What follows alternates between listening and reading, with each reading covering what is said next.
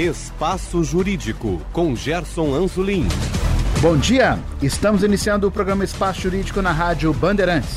O Brasil já vive a realidade das SAFs, Sociedades Anônimas do Futebol.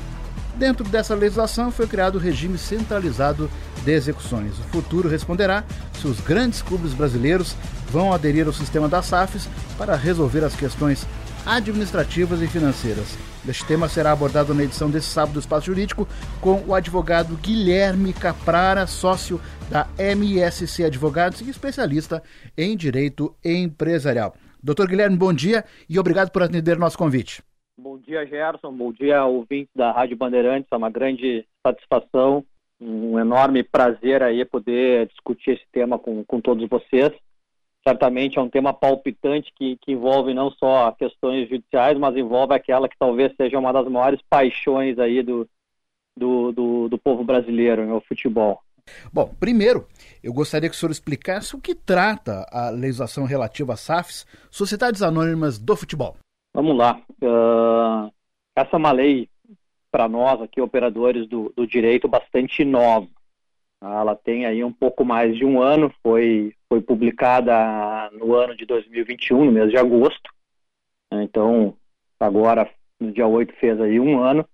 E é uma lei que, que, que em linhas gerais, é, veio para trazer ao nosso futebol, né, e essa, sem dúvida nenhuma, é, é, é, é, um dos principais objetivos da, da lei das sociedades anônimas de futebol, é trazer a, a este ambiente né, um modelo mais uh, competitivo, com maiores formas de, de, de, gestão, profissionalizando as gestões que, que, que, que eram uh, aí vinculadas muitas vezes a um grupo de controle, a um conselho que se pendurava por anos e anos nas associações de futebol, nos clubes, né, de modo a, a deixar este ambiente mais atrativo a investimentos e, inconsequente, e consequentemente, né, gerar aí mais receitas e, e, e dar a, a, a, roupagem do futebol, né, a, o profissionalismo que as demais sociedades empresárias, as demais empresas aí de modo geral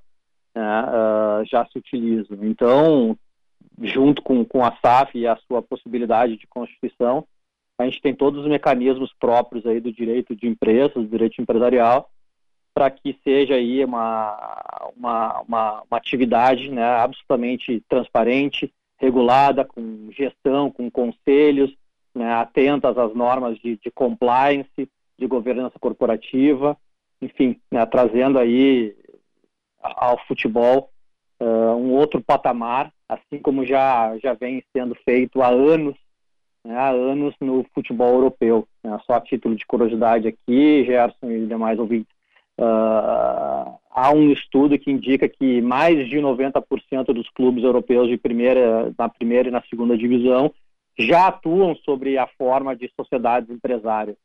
A gente ainda é, é um nenê, vamos assim dizer, com, com perdão da comparação, né, se, se tivermos aí por base a Europa. Qual a diferença básica entre as SAFs e a legislação atual sobre os clubes de futebol no Brasil? Acho que a primeira e, e, mais importante diferença eu trago aqui, trouxe a vocês agora há pouco, é justamente a modelagem, né, a possibilidade de atuar os de atuarem os clubes sobre a, a forma de, de uma sociedade empresária no sentido técnico dessa expressão, né? A sociedade empresária é aquela que, que exerce atividade organizada para para obtenção de, de resultados, de lucros. Né? Vamos lá, os clubes até então eram constituídos sobre a, a, a forma, né, o tipo de associação civil sem fins lucrativos. Né? Isso, para nós, aí tem uma diferença muito grande, né? sobretudo porque as associações, uh, por vedação expressa da lei, elas não podem, né, elas não podem uh, distribuir uh, dividendos, resultados, né? ao passo que uma sociedade anônima do futebol né, tem por objetivo justamente é, a, visa justamente a, a distribuição de, de resultados. Né?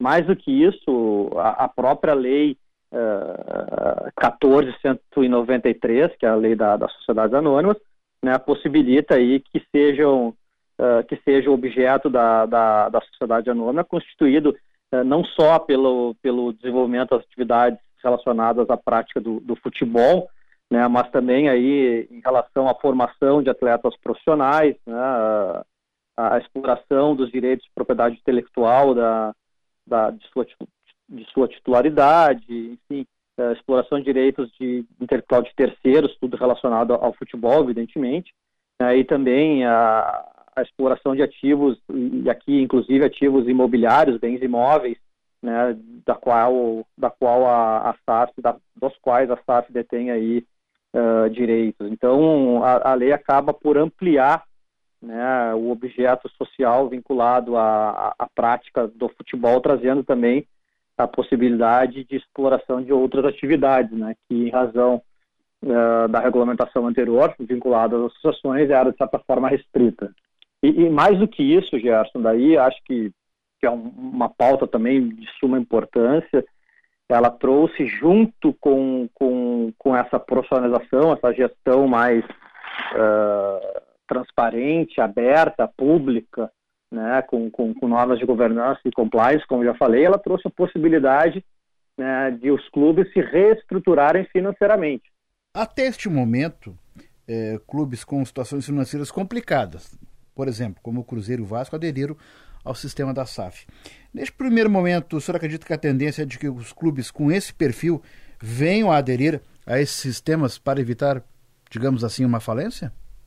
Ah, eu acredito que sim, né? Vamos considerar aí que, que a lei, de novo, é recente e a portuguesa, uh, o clube, né? A portuguesa de, de, Desporto, uhum. né? Desporto foi a, a primeira aí que lançou mão efetivamente do regime centralizado de, de execuções. É, e depois eu faço um parênteses aqui para dar uma, uma explicada sobre isso. Vamos, uh, na, na, sequência nós vamos falar sobre isso, quero que especificamente o senhor fale sobre isso. Mas tá, eu, quero, eu, quero, entrar um pouquinho ainda na questão dessa, digamos assim, ainda novidade para os clubes brasileiros que possam uh, ter a opção de aderir a esse sistema. E eu citei aqui o exemplo do Cruzeiro, porque teve uma crise de to todos os níveis financeira, administrativa, foi até inclusive capa não apenas na página do esporte, mas também acabou na página policial. Agora entrou, digamos assim, o, o empresário, que é o Ronaldo, ex-jogador, ex-atleta, que é. está é, é, incorporando isso é, dentro do Cruzeiro. Mas isso é um exemplo de um clube que grande que afundou e que viu na SAF uma possibilidade de reerguer. Então, por isso que eu lhe perguntei: por enquanto vai ser esse perfil? É, eu, eu, acredito que, que não. Eu acredito que esse, e essa é uma, uma opinião bem pessoal, com base Sim. naquilo que a gente vem vendo aí, né, diariamente no, na, na, nas notícias. Uh, eu acredito que, primeiramente, num primeiro momento, vai ser, vão ser, melhor dizendo, estes clubes que aderirão aí à, à, à lei das SAFs e, e sobretudo, às suas formas de reestruturação do passivo. Né? porque a eles daí é, é possibilitado uh, diversas outras medidas que, que, que, antes não eram por serem justamente associações civis.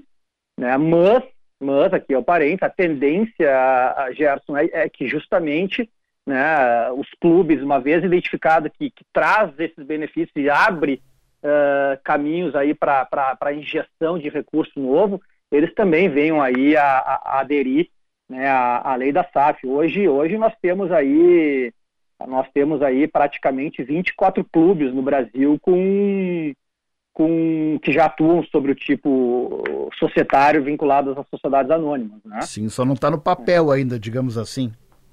Não, até, até esses já estão. Por exemplo, a gente tem o América, o Cruzeiro, como tu citaste, temos aí uh, times grandes, né? Vamos estar aqui o, o Paraná Clube, o Coritiba, daí o Botafogo, o Vasco agora recentemente teve, teve deferido aí o, o seu CNPJ da SAF, né, a, o Figueirense, o Ercílio Luz de Santa Catarina, então existem vários clubes aí que já atuam sobre, sobre a forma de, de sociedade anônima do futebol.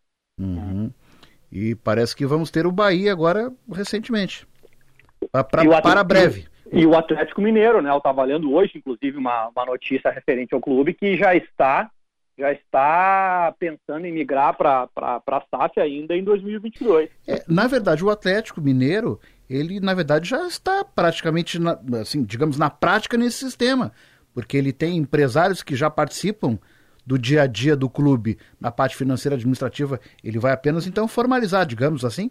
Exato, vai dar o passo formal para aderir à lei da sociedade anônima no futebol. Claro que uma gestão profissionalizada, ela não uhum. é exclusivamente, né, uma exclusividade das sociedades anônimas de futebol, né? A exemplo disso nós tínhamos, nós temos aí, né, o Atlético Paranaense que já vem há um, há um bom tempo com, com uma estrutura profissionalizada, o, o, o, Red Bull Bragantino hoje também já vem aí profissionalizada, o, o time ah, fugiu o nome é o Bragantino, agora. agora. é o Red Bull. É, agora, é, agora é mudou também, outro nome também. É, é, vai em função do investidor. É, então, a gente vê que já atuam sobre, de maneira organizada, só não tem a rubrica ainda da sociedade anônima, né? Sim, sim, sim, sim. Agora, essa também é uma questão cultural, doutor Guilherme. Por isso que talvez no Brasil nós possamos levar um pouquinho mais de tempo, em função da nossa cultura do futebol, a cultura do futebol brasileiro, que ainda tem aquela questão da, do patrimônio do clube. E vou citar aqui, por exemplo, o Grêmio Internacional, que são duas forças, cada um com seus patrimônios. Então isso vai levar um tempinho ainda? O senhor acredita? Eu, eu, eu, eu acredito que, que a questão uh, vinculada aí a, a paixão, a, a, aquela, aquela adoração dos conselheiros para estar à frente do clube, sem dúvida vai ser aí um impeditivo para que torne a adesão à SAF mais célere. Né? E, e, também, né, cumulativamente a isso, uh, o próprio fato da, da lei aí ser absolutamente nova, né, para fins Sim. de entendimento e interpretação dos nossos tribunais, acaba aí afastando um pouco eventuais interessados a sua adesão justamente por, por, por não terem aí toda a certeza de como será, serão interpretados os dispositivos da própria lei. Né? A gente pode pegar, Gerson, a lei aqui, e, eu já fiz isso muitas vezes, né? ela é cheia de, de, de, de lacunas, de, de, de conflitos entre seus próprios dispositivos, que mais hora, menos hora, os nossos tribunais afora aí vão ter que se posicionar e firmar um posicionamento né? E, e, isso não acontece de um ano para o outro, né? Dentro de um processo de interpretação e maturação de uma lei, isso pode levar cinco anos, às vezes mais. Né? Então é algo que, que só o tempo vai nos indicar o quão rápido será a uhum. migração para esse novo sistema, mas certamente ele vai, vai ocorrer. Mas ainda, ainda, ainda dentro desse, desse ponto específico, que é um ponto muito, muito importante, muito boa pergunta, eu, eu, eu particularmente, que nós já tivemos aí em reuniões com três, quatro clubes, Uh, e o que se nota né, é, é, ainda um apelo político muito dentro e, e uma polarização dentro desse, dessas próprias estruturas de, de clube. É, então, enquanto eventualmente um lado, né, que é a situação hoje, quer uma, uma estrutura, uma migração para, ou, ou, melhor, que a, que, é, que a oposição quer uma migração, quer uma formulação mais profissional, o outro que está na situação muitas vezes não quer por uma série de razões. Então, a gente tem que sim acabar com, com esse paradigma cultural aí, com essa, com essa posição né, de, de, de, polarização dentro dos clubes e começar a enxergar efetivamente algo, né, o, o, futebol como, como um negócio que movimenta bilhões e bilhões de, de reais e que pode ser certamente melhor aí uh, uh, uh, trabalhado, operado de maneira profissional. Vamos falar de um tema também que está dentro desse contexto que envolve a realidade dos clubes brasileiros, que são as dívidas, os déficits, ainda mais porque passamos também um período de pandemia. Mas, na verdade, doutor Guilherme, hoje praticamente 99% dos clubes brasileiros lidam com problemas financeiros, dívidas, e por isso até muitos, até com, quando o caso é mais grave, eh, querem já, se puderem, aderir às SAFs. Mas tem um ponto na legislação que é o regime centralizado de execuções. Gostaria que o senhor explicasse para os ouvintes o que trata desse regime, se há um mecanismo para renegociar de maneira unificada dívidas trabalhistas e cíveis. Os credores eles fazem uma espécie de fila para receber os créditos, algo semelhante à recuperação judicial. Esta é uma situação que não leva à falência. O que, que é isto dentro desse contexto, dessa legislação, doutor Guilherme? Obrigado, já pergunta também absolutamente relevante. Nós já vimos aí grandes clubes aderirem a, ao, ao regime centralizado de execuções, né? Dentre eles aí Santos, Corinthians, uh, Vasco da Gama, Fluminense é, já entrou, já saiu ainda. É, e vamos deixar claro uma coisa, né, doutor Guilherme? Se uma empresa tem uma dívida, por exemplo, de um porte de um clube de futebol, já tinha quebrado há muito tempo. E o é. clube vai arrastando, vai levando, vai levando, vai levando. Daqui a pouco ó, adere a um, uma iniciativa do governo federal, depois não paga de novo, e assim vai. Então gostaria que o senhor explicasse o que, que é esse regime centralizado, centralizado de execuções. Vamos lá. Uh, essa é uma novidade relevante, como eu disse, né? e, e, e junto com, com, com, a lei veio a possibilidade de, de reestruturação dessas obrigações, dessas dívidas né, de duas formas, uma vinculada ao regime centralizado de execuções e a outra se utilizando das regras próprias da, da lei de recuperações judiciais e falências. Tá? Uh, mas aqui, né, nos, nos, atentando à lei, a, a, lei, desculpa, ao regime centralizado de execuções, é, é uma novidade introduzida pelos legisladores e é, e é criado né, justamente para viabilizar, vamos assim dizer, um, um ambiente controlado né, uh, em que os credores, num, num, concurso entre eles, tá, num concurso, esse é o termo técnico, eles recebam os seus créditos, né, sejam eles de natureza civil ou natureza trabalhista, e essas são as duas rubricas, Gerson, que, que efetivamente podem, podem ser aí pagas de acordo com esse regime, né?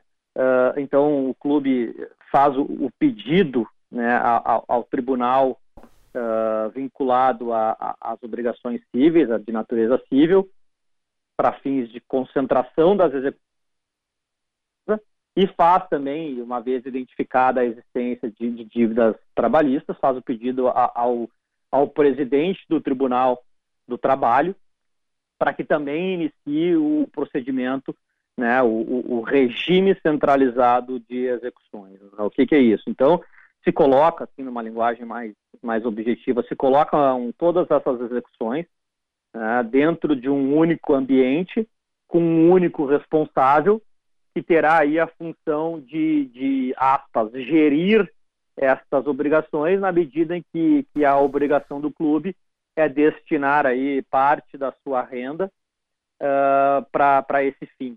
É, então a gente tem aí uh, esse pedido, uhum. né, de uhum. modo que fica tudo, como eu disse, num ambiente organizado, e o clube, por sua vez, tem, tem o período, o legislador facultou ao clube, no, num, num, num primeiro momento, é o pagamento dessas obrigações num prazo de até seis anos, tá? até seis anos, e uma vez satisfeito 60% dos, do valor total sujeito ao regime centralizado das execuções, né, no prazo desses seis anos, o clube pode solicitar que seja estendido o prazo para mais quatro anos. Então, nós teríamos aí, ao final, né, um período de até dez anos para pagamento dessas obrigações que foram ali elencadas junto ao pedido de instauração deste regime centralizado de, de execuções.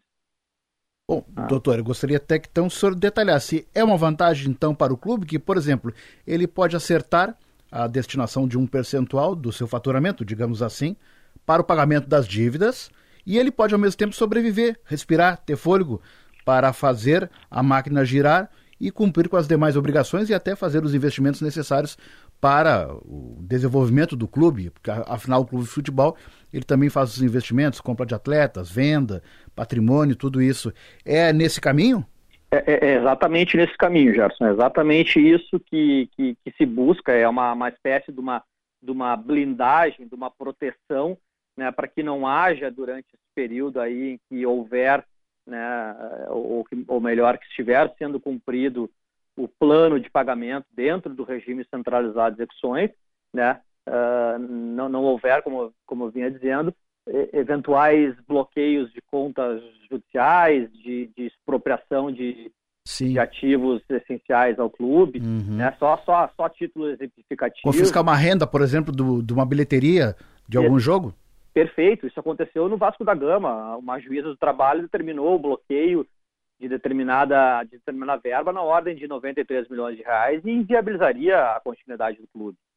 É, foi, foi por essa razão principal que ele, que ele, de maneira até certa forma urgente, lançou mão do, do pedido de, de, de, de centralização das execuções. Uhum. É, e, e, e para fins de pagamento também é ordenado, porque a lei estipula que, que, que, que, o, que o clube deve destinar aí 20%, 20% né, da, da sua receita para fins de pagamento desses credores. Tá? Daí, eh, vinculado, aqui é uma discussão que se tem vinculado a SAF ou não, mas vamos, vamos ter para o modo geral aí, que é, uhum.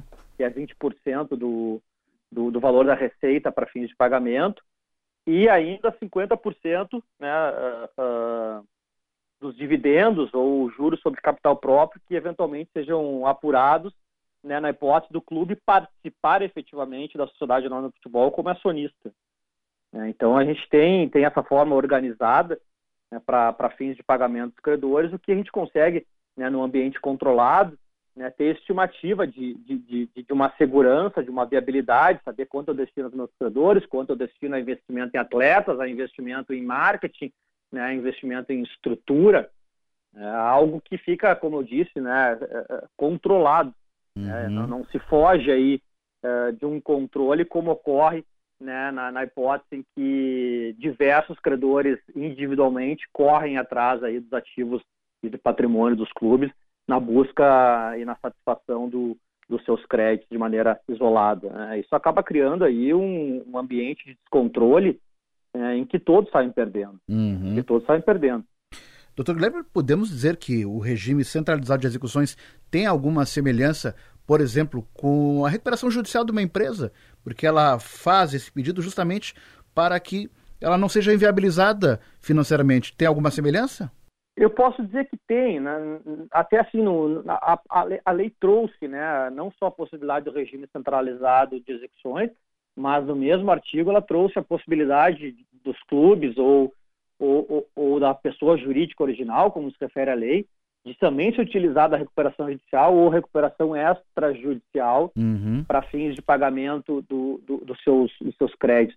É, é, ambos, ambos os institutos, ou, ou, melhor, os três institutos aqui no caso, né, se a gente considerar recuperação judicial e extrajudicial, eles servem para ordenar o pagamento né, num concurso de credores. A grande diferença é que o regime centralizado de execuções ele, ele tende a ser mais rápido, mais célere, né, e independe, né, num primeiro momento, ele independe da aceitação dos credores para fins de instauração e pagamento. Né, ao passo que a recuperação judicial e extrajudicial, ele é um procedimento que, que também visa reestruturar, reorganizar um passivo, mas o plano que, que deve ser apresentado, ele necessariamente, necessariamente tem que, tem que, tem que ter plano de pagamento, né? fazendo aqui um parênteses para que fique claro, uhum. o plano de pagamento, ele necessariamente prescinde de uma aprovação dos credores uh, arrolados na, na, na, recupera, na, na, inicial, na relação de credores, né, que acompanha o, o, pedido ao juiz. Então, é, é, inclusive lá dentro do ambiente de recuperação judicial e, e falências, né, e, e, recuperação extrajudicial, que, que é aí regulamentado por uma lei específica também, o, o quórum é qualificado. Né? O quórum é, é, Os credores são categorizados em classes e, e o quórum é, categoriz, é, é qualificado. Né? Em, algumas, em algumas obrigações eu, eu preciso ter a aprovação da maioria, não só do crédito votante, mas também do, das pessoas presentes nas assembleias né, para fins de aprovação do plano. Né? E, e, mais um, um parênteses aqui, Gerson, também relevante, né? Uh, a partir do momento que eu, que eu, que eu lanço mão da SAF, eu entro, né, uh, eu entro aí num, num regime uh, empresarial, né, de modo que eu, eu posso, inclusive, ter aí a falência decretada numa hipótese de de não aprovação de um plano de recuperação judicial, por exemplo. Uhum. Né, o, o, que, o que não acontece, né, o que não acontece, deixar claro no regime centralizado de execuções. Né, o, o não pagamento das obrigações vinculadas ao regime centralizado de execuções explicaria né, a lei omissa nesse ponto, tá? ela não fala na penalidade, mas eu imagino que implicaria na, na extinção do benefício, na extinção do programa, e todos os credores aí teriam as suas, as suas, obriga as suas obrigações restabelecidas uh, nos moldes anteriores, descontado aquilo que eventualmente foi pago, evidentemente, né, e poderiam prosseguir nas suas execuções individuais. Uhum. Tudo que é novo traz um certo temor, e isso não é diferente com as SAFs no Brasil, doutor Guilherme. Por que a desconfiança das pessoas? O sistema, como o da SAF, ele pode abrir espaço para manobras irregulares, como lavagem de dinheiro? Eu, eu acredito que, que, que poder sempre pode, né? Mas a, a, a possibilidade ela é bastante reduzida, bastante mitigada. Né? A gente tem aí necessariamente que ter uma auditoria na, na, na, nas demonstrações financeiras da, da Sociedade Anônima de Futebol, a gente tem que ter a publicação desses atos em sítios eletrônicos, a disponibilização do, dos balanços, algumas séries de cumprimento vinculados à, à Comissão de Valores Imobiliários. Isso tudo tende, né, tende a inibir né, a prática da, desses, desses, desses atos, mas não significa que... Ou seja, que, se que, sabe que não... a origem do dinheiro. É, esse, é, esse era o ponto, né? Não, às vezes a gente pode não saber ao certo a origem, né, efetivamente, do recurso. Daí pode ser que seja caracterizada né, uma, uma espécie de lavagem do dinheiro. Uhum. A, aí, nesse ponto, caberia uh, muito mais uma análise detida daqueles atuais conselheiros, gestores vinculados aos clubes, para que façam uma análise correta né, e identifiquem o investidor de modo a fugir de eventual imputação penal aí decorrente desse, desse crime de lavagem. Sim, até para, é. para não utilizar o clube como visando fachada. uma manobra, é uma fachada. É, é, exatamente. Né? Mas, mas é algo que, que realmente não é a primeira vez que surge, pode acontecer, é, mas tende a ser afastado na medida em que se façam boas escolhas aí de, de, de, de, de investidores né, para o fim de, de capitalização do clube. Uhum. Doutor Guilherme, nós estamos encaminhando para o final, mas a minha última questão com o senhor, e temos aqui a dupla Grenal. Quando um faz uma coisa, o outro vai lá e corre faz semelhante. Estão sempre, né, peleando, como Exato. diz o gaúcho, né? É e verdade. os dois possuem estruturas significativas e patrimônio. Nós temos duas, duas grandes arenas, uh, estádios de futebol em Porto Alegre. O senhor entende que a dupla poderá debater a alternativa de uma adesão ao sistema de SAFs ou isto fica descartado diante das suas realidades? Ou seja, ou não, daqui a pouquinho, com o tempo, isto vai ser discutido nos dois clubes? Eu acredito que já, já deve estar sendo discutido em, em ambientes aí do, do, tanto do internacional como do, do, do Grêmio. Eu, eu, eu, eu, não imagino que, que um assunto aí que está na mídia diariamente, uhum. né, tem tanta exposição e está ganhando tanta relevância, seja nesse momento descartado né, pelo, pelos, pelos nossos clubes aqui. Mais do que isso, eu vejo cada um na sua proporção aí, mas uh, momentos delicados a, finanças aí do, do, do, dos, dos, clubes, né? Sobretudo, não quero aqui fazer tomar partido nem posição, uhum.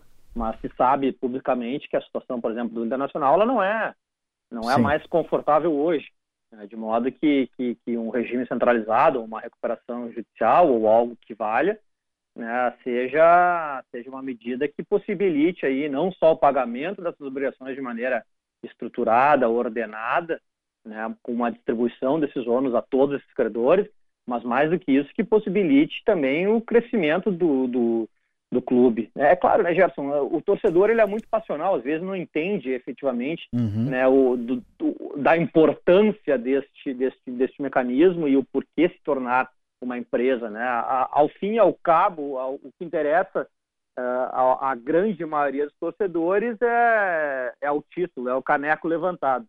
Né? Uhum. Seja, seja aí a, a, finança, estando ou não as finanças saudáveis, seja o clube Sim. profissional ou não.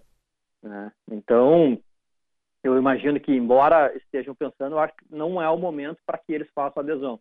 Uhum. Mas a gente pode ser surpreendido a teor, a, a, a exemplo de que foi uh, com o Cruzeiro. Né? Então, logo entrou, uh, fez, mudou, migrou para a estrutura SAF, já está pensando num, num procedimento de recuperação judicial? Então é algo que, que certamente aí é, outros clubes seguirão. Doutor Guilherme, infelizmente o nosso tempo se foi e eu gostaria então de agradecer a participação do advogado Guilherme Caprária, sócio da MSC Advogados especialista em Direito Empresarial, na Rádio Bandeirantes. Doutor Guilherme, muito obrigado. Eu que agradeço, Gerson. Um grande abraço, obrigado pela oportunidade. Um abraço aos ouvintes Sugestões podem ser enviadas através do e-mail sju17.gmail.com. Retornaremos na próxima semana com uma nova entrevista. Bom dia e bom final de semana a todos.